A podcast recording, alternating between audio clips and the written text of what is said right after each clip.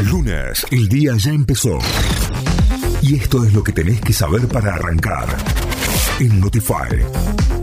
Vamos a las noticias. Nos informamos a través de nuestra web notify.com.ar.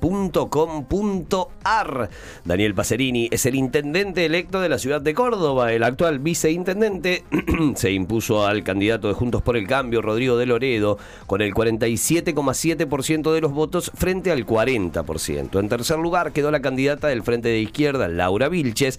De esta manera, el nuevo Consejo Deliberante quedó conformado con 16 bancas para el oficialismo, 14 para la primera oposición y una banca para la izquierda. Massa confirmó que habrá desembolsos importantes del FMI en agosto y en noviembre. El ministro de Economía, Sergio Massa, sostuvo que con el Fondo Monetario Internacional se acordaron desembolsos para los meses de agosto y noviembre y al mismo tiempo advirtió que a los empresarios sobre el traslado a precios de la aplicación a impuestos a la compra de divisas para las importaciones. Además, desde Economía anunciaron nuevas medidas, entre las que se incluye otro dólar agro y nuevos impuestos sobre importaciones. Hoy comienza el juicio por el crimen de Joaquín Paredes. La Cámara Criminal y Correccional de Cruz del Eje se apresta para iniciar hoy lunes 24 de julio el juicio por el asesinato del adolescente Joaquín Paredes ocurrido hace tres años en la localidad de Paso Viejo.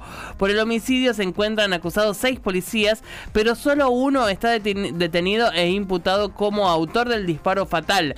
La madrugada de aquel 25 de octubre del 2020, cinco policías dispararon contra un grupo de jóvenes que festejaban un cumpleaños. Joaquín Paredes, de 15 años, fue asesinado por la espalda mientras huía de la balacera y dos de sus amigos quedaron heridos. Sigue el incendio en la zona del Cerro Uritorco. Según confirmaron autoridades de la provincia, continúa el incendio en el Cerro Uritorco que comenzó el sábado por la tarde y el domingo a la noche provocó que familias debieran ser evacuadas. El intendente de Capilla del Monte, Fabricio Díaz, advirtió que se evacuaron a las familias de barrio Faldas del Uritorco por, por prevención y se dispuso un centro de atención que brinda alojamiento para quienes no tengan dónde pasar la noche.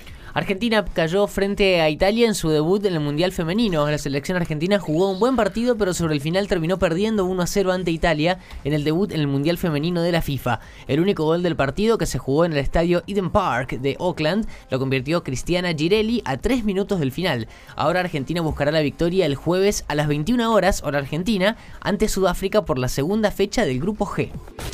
Notify, las distintas miradas de la actualidad para que saques tus propias conclusiones. De 6 a 9, Notify, plataforma de noticias.